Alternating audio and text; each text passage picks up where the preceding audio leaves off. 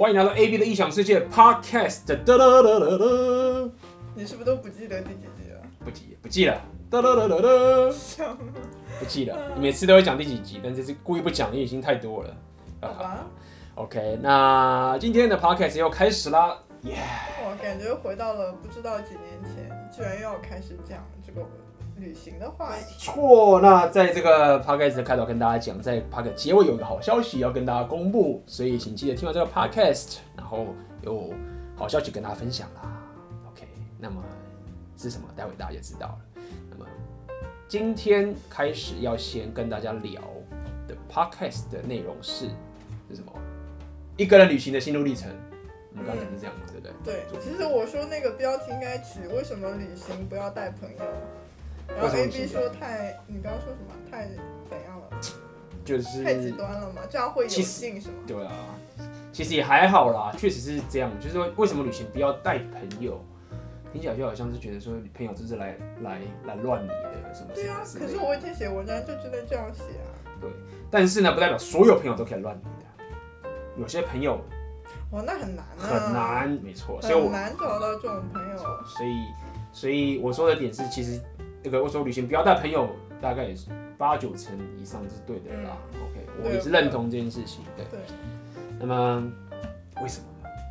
为什么呢？卡米拉，为什么不要带朋友？因为朋友给你一个人设啊，我不知道台湾是不是这样叫，就是给你一个设定，你就想要符合朋友对你的期望，然后你还要照顾到他对你的各种需求，嗯，那就无法好好把妹了。哦，重点全在这里。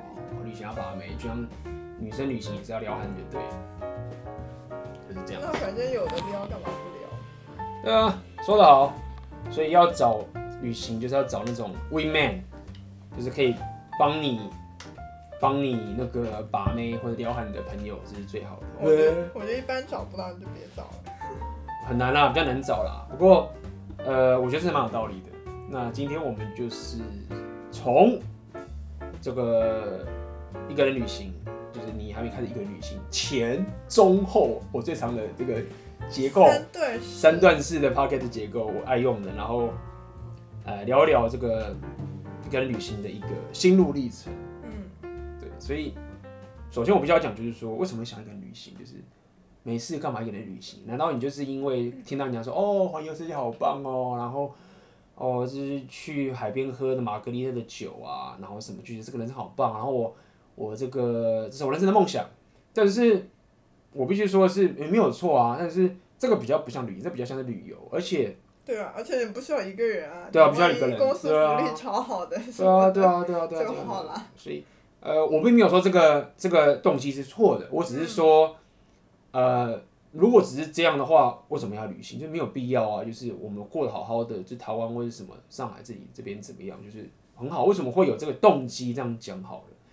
那我个人认为，一个经常发生的动机应该是这样：是有时候我们跟着这个社会大众，这个社会资源或者这个一般的这种教育走，然后没有经过自己思考的时候，然后你走久之后，可能你有一份工作，然后你可能做了这工作也好久了，然后也没有什么挑战性等等的，或许你还单身，甚至你可能有女朋友也不一定哦，然后就觉得生活很空虚，就觉得说。现代人的孤独。对啊，就是第一世界的问题，OK，就是先进国家的问题，你就觉得很空虚。那在这种情形下，你可能对于你的生活要想要有所改变，或者想要去探索更多更多的可能，所以你就会开始想要突破舒适圈。那这时候就会让你有想要一个人旅行的动机，嗯，就想要抛弃这一切，然后就开始去旅行。那这时候就有很多人开始讲：“妈的，蠢蛋！”就说要拖，就是有些人想说，啊，这个都是脑袋随便想想的啦，然后你到时候去了你就后悔啊。你看工作没怎么办，对不对？然后回来之后就就就找不到更好的工作怎么办？找不回现在这个好工作。你又不用一走走很久，你去两一两个礼拜也可以啊。对，他可能讲，他会讲说啊，一个两个礼拜那这样不叫旅行啊，我想要一个月两个月啊，什么什么之类的。就是总而言之，我要讲意思是说，有很多的这种。好借哦，很多这种借口 或者是什么这些东西，会让会有些人跟你讲说，就是这样的一个想法是很愚蠢的。嗯，那我会说这件事完全的错嘛？也不一定是完全的错，但是也不一定是完全的对。那么我个人的认知是觉得，如果你生活开始感到空虚的时候，你觉得自己生活不知道干嘛，所以这个也是很确实的存在，就是有个问题存在。无论刚刚那个人讲的是真是对还是错，但他没办法否定的事实就是什么？就是你的生活真的出现问题了。哎、欸，但我基本上听到身边朋友讲说，为什么没有一个人去旅行，基本上都是跟我讲说啊，因为懒呢、啊，我就不想安排，呃，所有的行程啊，等等等等等等啊，就是一脸好像啊，老娘不在乎一个人去旅行啊，但可能他不敢。不在乎什么？不在乎？不在乎一个人去旅行，就他就觉得懒啊，我不愿意去搞那些事情啊，嗯哼，之类这样。所以我认为旅行前这种这种拖延跟抗拒，其实是。很正常，就觉得说我就是在家里过得好好的啊。好了，我生活生活虽然这样，但是过得很好啊。我要吃好睡好，跟朋友聚会，这种很开心的生活啊，就算了吧，算了算了吧。但是重点来就是说，你愿不愿意重视那个刚刚讲的生活的空虚感？它是一个实际的问题的存在。那你要假装它不存在吗？没有错，就是你要脱离现在这个舒适圈是是是合理的。但是有更可怕的问题在你背后，就是这样子，没有这么好的事情。对，你如果要想办法解决生活上的空虚感的话，你就是得去脱离现在原本的秩序，然后找到一个新的混乱跟新的未知。这样讲好了，那这个就是我们经常讲的所谓的突破舒适圈。对，那我可以理解这个突破舒适圈的纠结等等这些事情，也就是我们现在要开始讲，那你要该怎么样可以去。你自己知道说，我想要开始去改变，但是我又没办法脱离这个这个舒适圈的这个这个诱惑，到底该怎么办？所以呢，什么方法？卡米拉，请说。呃，其实我我觉得我这个没有发言权，因为我第一次一个人去旅行，纯粹是因为找不到人。因为大家的那个公司的假期都对不上啊。对，其实有可能是这样啊，大部分的你也真的是找不到人，就是。然后，然后我那时候看到的时候，我我自以为一个还不怎么 social 的朋友，他居然一个人去了，哎，他好像就是去台北。然后我想说，哇，连某某某都可以做到这种事情，我自以为比那个某某某厉害，我当然也可以做到。嗯。然后我后来发现，我想太多了。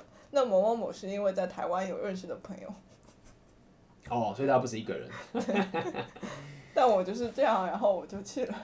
哦，你就毫无选择嘛？但是，那你在毫无选择的时候，有些人可能会选择放弃啊，对不对？就是哦，没有人陪我，那我就算了。等到有人的话，我再去，就一直拖了。那我当时是用很烂的方法，就是我直接先买了机票跟订了住宿。嗯、我就是先买机票，然后订了前三天的住宿。我现在已经很影响这个三天的住宿，我就告诉自己说，好。我不一定一定要去旅行很久，但是我就先买机票，嗯，然后把三天住宿订好，再怎么样烂，我就是去，然后三天后回来，就这样。哎，那你跟公司请假请多久啊？那时候我离职了。啊，你这个好没有参考性哦。没有网友参考性，怎么没有参考性？已经离职，我那时候好歹还是刚在，还还是在大学的时候在实习，嗯、我还是跟公司请好了，说我要去几天。哪一天回来这样？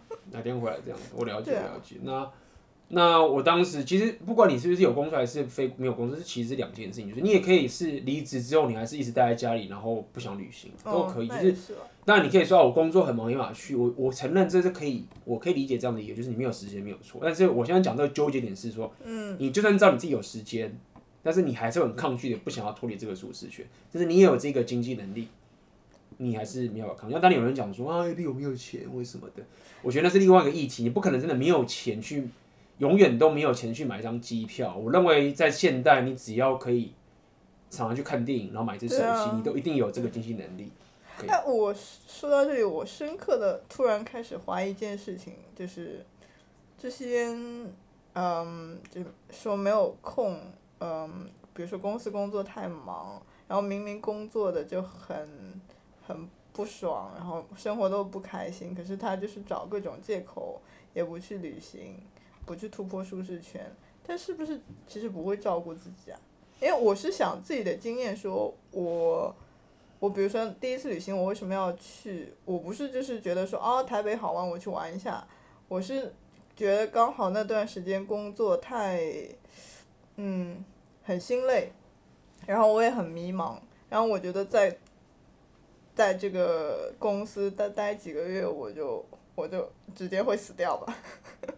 然后出于这种有点像一种自我照顾的机制，然后我就知道说我一定要去做一些事情，就让至少让我自己可以开心的事情。嗯，其实说白点就是刚刚讲，你用说你可以说照顾自己没有错，那说到底也是因为就是你要你没有办法解决你现在生活上的问题，嗯，你的空虚，嗯，你的这个讨厌自己现在做的事情的这件事情，你到底不是要你去逃避这件事情，而是说你有办法去解决，你到你要怎么做嘛，对不对？你的现在的策略就是说我就是一直吃的这个大便过了，这这是一个策略，那你有没有其他策略可以选择？不，我就刚好想到了 JP 说的那个，为什么很多人不知道好好照顾自己，就是照顾自己还不如他照顾自己的狗狗来得好。对啊。就是比如说一只狗狗，它万一生活的很不开心，比如说你看出来它都不开心，然后每天在房间里叫来叫去啊，等等不吃东西啊，你也会知道说，嗯、哎，我是不是带它出去遛一下啊，等等等等。嗯。但是对自己好像就不会，很多人就不会这样。嗯哼。所以要把自己当成是一个。不是自己可以拥有的的一个，不能把自己视为理所当然的一个存在，要对自己有一个 gratitude，一个感恩，然后负起这个责任去照顾他。不是你想要照顾，一开始的话，你不用想要照顾他没有关系，但是你会带有一种责任感的去照顾他。你这样讲好了，就是你不用真的说啊，我想照顾自己，没有，不需要，你就是先照顾他。然后你越来越喜欢自己之后，你自然就会更想要照顾他了。对，那我相信，如果你照顾自己的话，往好的方向想的话，就是你自然会越来越喜欢自己嘛。所以，我刚刚讲的就是你要第一步，我当时做法就是这样子，就是订机票，先订机票，订三天的住宿。那他可是我那个地方，它冬天很冷啊。那我是不是应该准备规划行程？然后我要去哪边，我都不知道，我怎么可以这样去订机票？不。不重要，你什么行程都不用订，什么衣服什么都不用买，没有关系。机票先订了，住宿先预定好三天了，结束。哎、欸，可是这种方法对我来说就会太 overwhelming，就是太、嗯、太夸张，我会受不了。就心理上我会受不了。那我就会我的做法一般就是说，因为比如说一。我没有你这种什么，我第一次旅行不是在你这种离职了的时候嘛？那我首先要知道我得去几天，那我得根据我去的天数选择一个适合的目的地，然后我一看说这个目的地大概适合待几天，然后我要在知道一些基本的大框架的情况下面，我才会去敢订这个机票，呃，然后我可以才可以说放心的呃不去查那个什么每天要去哪里这种细节的行程。但是我要有一个大概的底，说我不要什么莫名其妙订了一个机票，然后去了一个很烂的地方，然后待会儿待一天就觉得哇好无聊啊，可是剩下还有七天假期。合理啊，合理啊，但是会让你没办法这样做，原因很简单，就是说你并没有纠结的说，我不会计划这个旅行啊，就是刚刚这个方法并不是说哦以后你旅行都这样干不。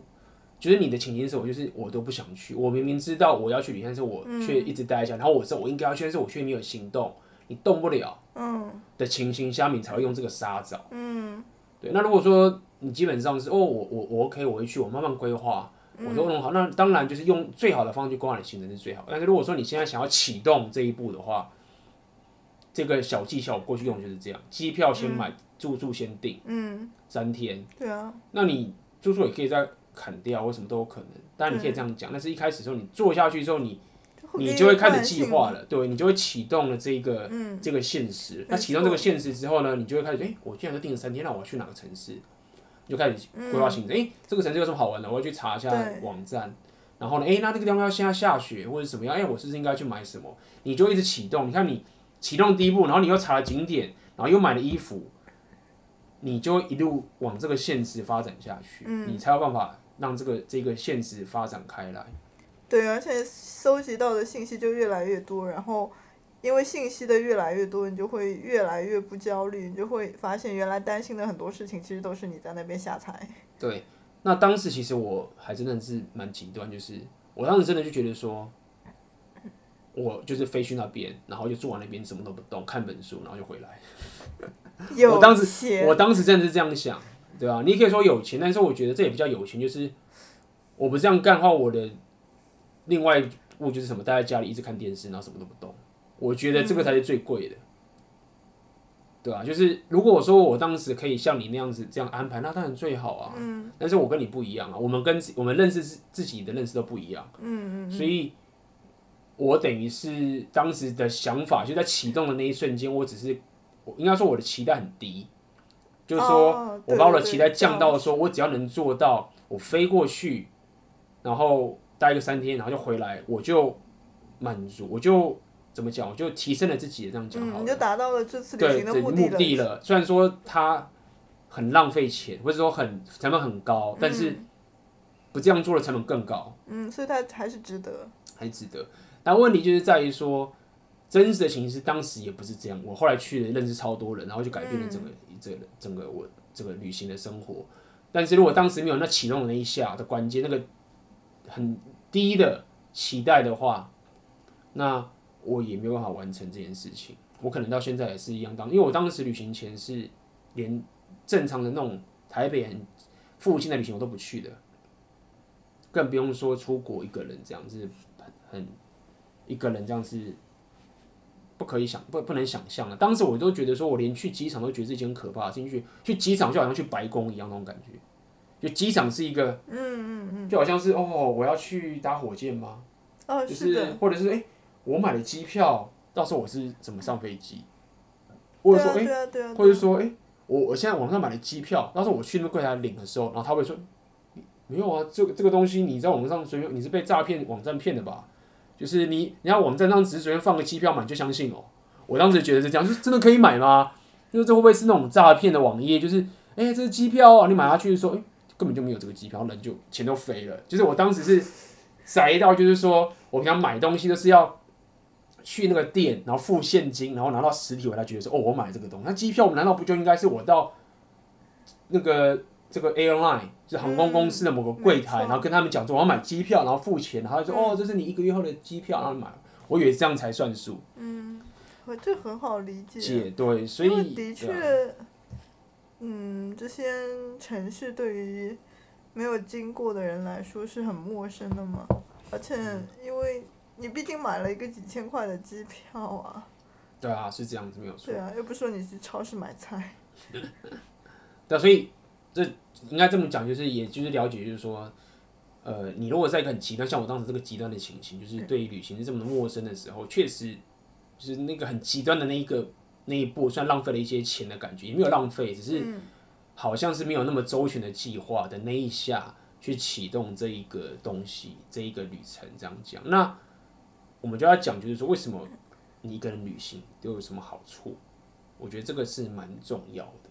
就是旅行有什么好处？就是，就是说，没有我朋友很好啊，也不会，我们都很自由、很 free 啊。那，就是也不会限制，大家也不会要赶行程什么的。我们这个，我这个朋友是非常的，就是我们已经相处了很久，我们大家都很、很、很、很 chill，可以不会规定大家怎么样，也很自由。但是事实上并不是如此。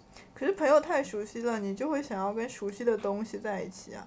对，那你要了解，无论你跟你这朋友多熟悉，你们并不代表说你们之间没有一个 dynamic。就像当时我们有去旅行嘛，对不对？尽管我们都这么 free 了，嗯、对不对？我们是 free 到不 free，free 到不行的人。一去舞会，一去的，对啊，我们当时很好笑，就是。人家人家去舞会的时候，对，就是朋友都待在一起，然后怕那个，然后我们进去的时候就跳一两首歌的时候就各自离开，就不见了，就是各自散开，就搞得好像我们都不认识一样，真的很 free 这样子。然后我要讲意思就是说，无论你跟你这个朋友到底是多么的 chill，其实你们在一起旅行的时候也是一定有这个 dynamic 的存在的。你不可能现在吃饭的时候，或是你现在做什么时候。周遭是没有他的存在的，嗯，对不对？你总不可能就是进旅馆就脱光你的衣服吧？对啊，那你一个人不是可以吗？啊，比如说你今天要去这个景点，你是一定要去，至少要跟他讲，哎，我想去这个景点，对啊，或者什么的，都等等这件事情。那或者是你们一起去一个 bar 或者去一个社交场合，你可能就是有人可以陪着你聊天。那有人陪着你聊天的话，别人可能就不会来找你聊天，或者你就不会去找别人聊天。嗯，因因为真的很舒服，很熟悉啊。对，所以刚刚说的为什么旅行必要带朋友的原因就是这样，就是说你必须要可以去把这一个跟朋友相处的 dynamic 在你的旅程中先磨灭掉。嗯，那我们要这个东西，空出来的这个交流就会让其他的未知补足进来。那你就是想要这个未知的交流进入你的旅程里面，对。那也因为如此，因为你一个人旅行，就会非常非常非常非常的孤单。那如果你去各种场合认识新的朋友呢？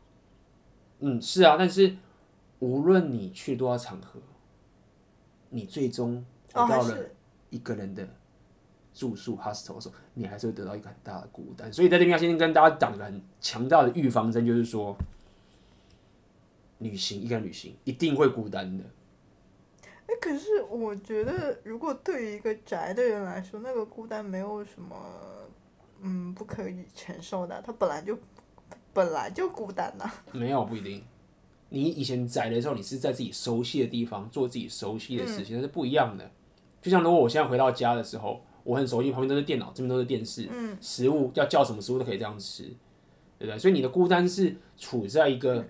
你熟悉的环境里面的孤单，你是很舒服的，你并不是真的孤单，你还是有个熟悉的这个环境在里面的。但是如果你到一个未知的场合，这是一个旅馆或者这是个 Airbnb，什么东西都没有，周遭的人朋友也都没有，能联络的人也都没有，你可能时差的关系，平常可以网上交流的人也都不能交流，那那个就是真正的孤单。通常这种情形，大家就无聊就回家了。那比较像是一种没有安定感、没有安全感吧。对，你也可以这样讲。那它也是某种程度一种孤单嘛，嗯，一种寂寞，就一个人的一种，嗯嗯嗯，寂寞。这样讲好了。所以，呃，我相信很多人也都知道这个道理啦，就是一个人出去孤单。但是，为什么我要讲这件事情？就是说，这个孤寂感让你去。感受到这样一个生活形态，会让你原本在自己舒适圈里面的这个生活打开了一个一扇新的大门。你必须要先经历过这样的混乱，才能让你知道说，原来过去我们习惯的生活并不是一个唯一的一条街。那么，所以意思什么意思？就是说，哦，你觉得生活很空虚，我想有更好的生活。那这个方法其实并不是说，哦，有人提供你更好的薪水。提供你更好的假期，提供一个更好的什么什么东西，啊，让你生活变得更富裕、更有钱，你生活就更好。不，就说这个更好的生活，其实我认为并不是说你外在条件的东西给你更好之后，你就可以有更好的生活。OK，因为所谓的空虚感，我们刚刚讲这个第一世界的空虚感，很大的程度是没有办法透过钱来解决的。OK，那可能讲说，A B 你乱扯，钱很重要啊，我有家庭，我有小孩，我有这些东西啊，没有错。如果说你现在要解决问题是所谓的，比如说家庭、小孩这些经济能力的问题，说你是不会感到空虚的。你每天脑袋都会想着我要去好好的加班，去赚到更多的钱。所以我并不是说钱不重要，而是说你刚刚生活产生那个空虚感的这个点，至少在现阶段来讲，你有更多的钱也没有办法解决你现在这个问题。OK，这个问题是不一样的，这个问题是不一样的。那为什么要扯到这个？就是说。我认为在旅行的过程中，一个人的时候啊，你会强迫自己开始去认识更多你过去没有认识的人。没错。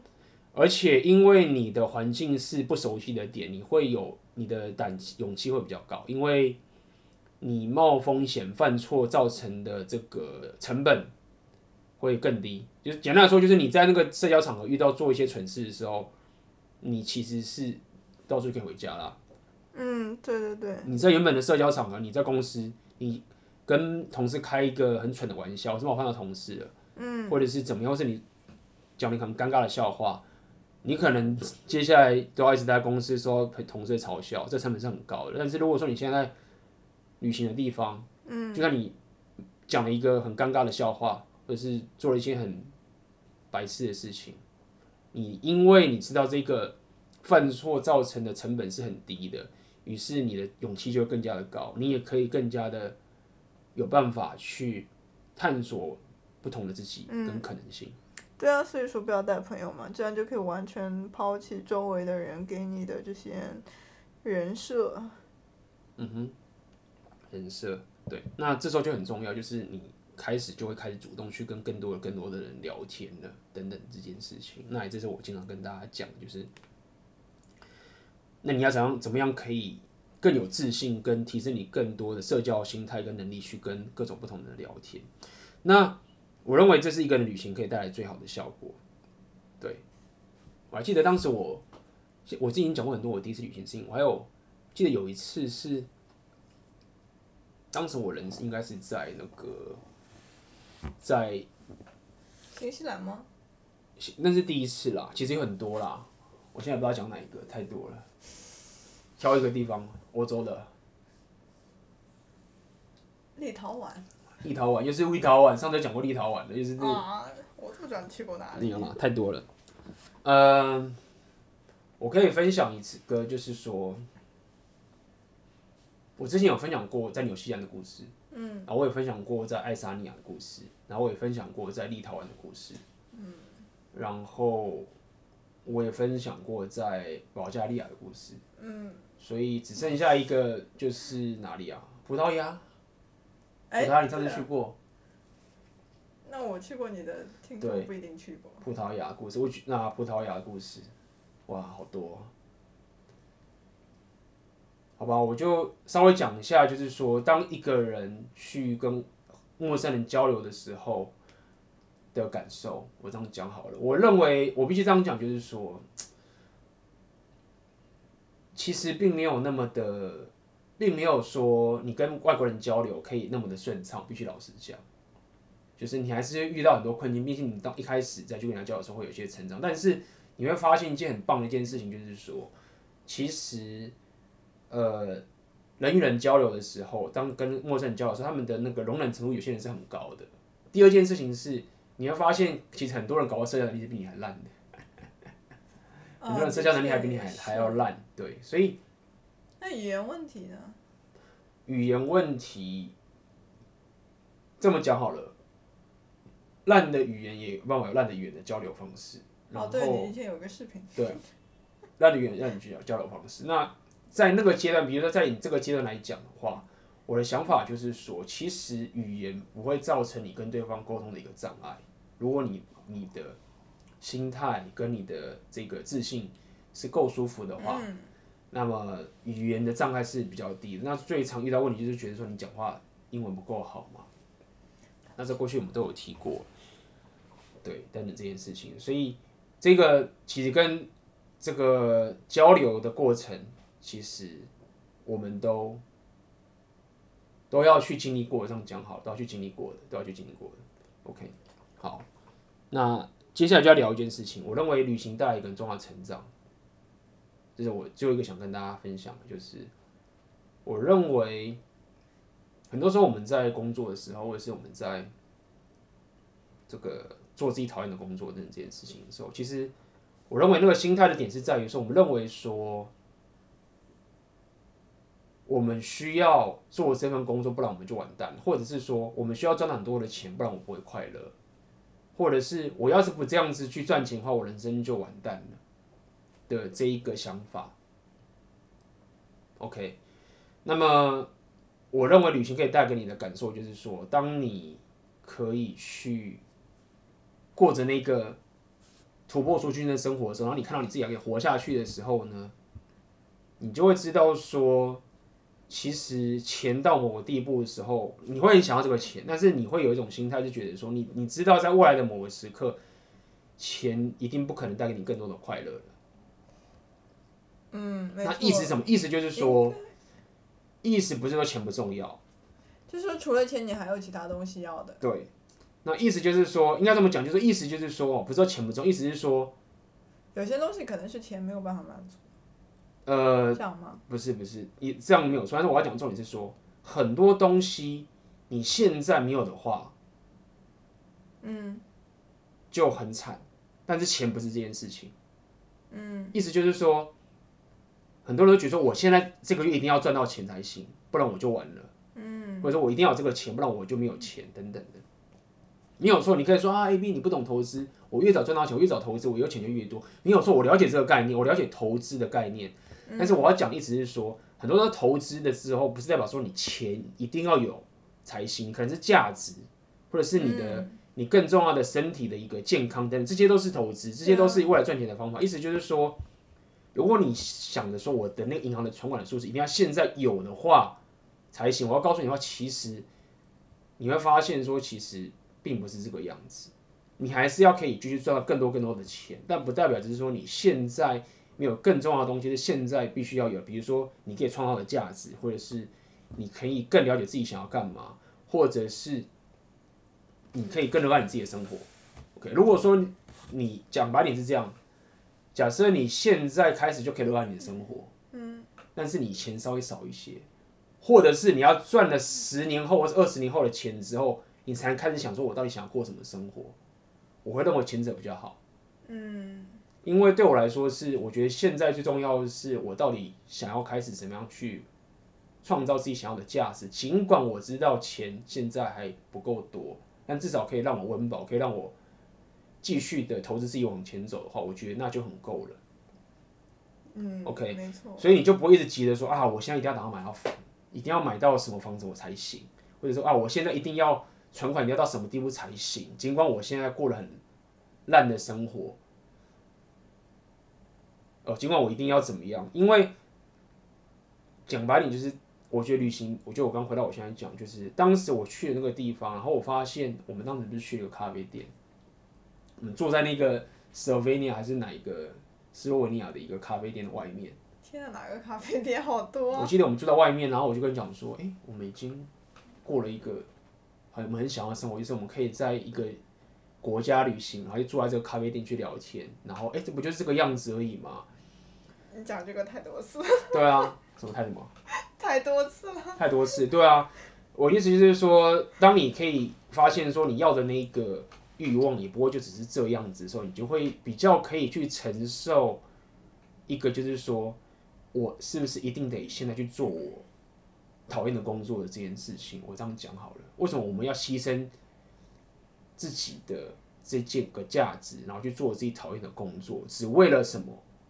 你就发现说，哎、欸，为什么？我不知道为什么，我已经得到了、就是只要我去旅行尝试，我就说，哎、就是这个而已啊，这个又不贵，那你才有勇气去，你跟你讲冒一些风险去开始去过你真正想过的生活，应该是这样讲好了。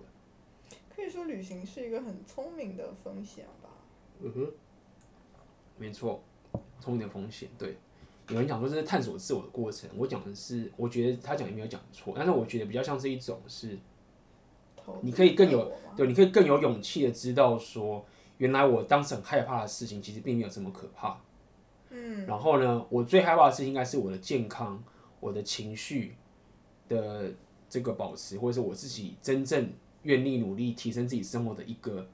初衷跟一个动力，我觉得这个是一个很重要的事情，但并不代表就是说我银行存款的，或者说我的房贷一定要缴齐的这个事情才是最最重要。这个东西当然很重要，没有错。但是相较于刚刚讲的健康，跟你的情绪的强壮，跟情绪的健康，以及你是不是创造你人生想要的价值，你是不是每天都想继续做着这件你觉得你想要做的事情，我觉得这件事情会是更加的重要。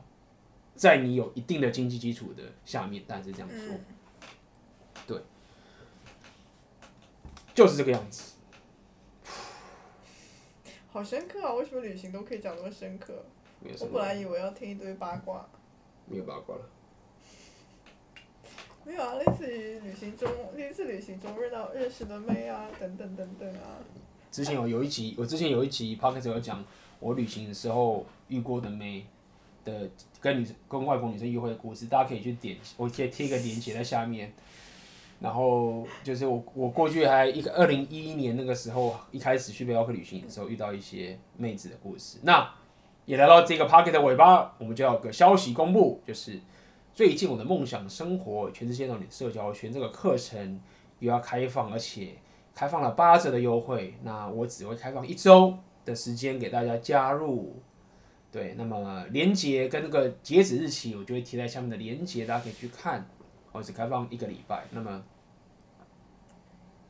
为什么我会把过去我从二零一一年开始背包客旅行到现在，呃，我到上海整整八年，整整八年，怎么去提升自己的社交圈那个心态跟自信，都在这课程里面教学。这课程里面有所有的知识，还有你该行动的方法，那，这些东西都是我过去八年一直实践的一个过程。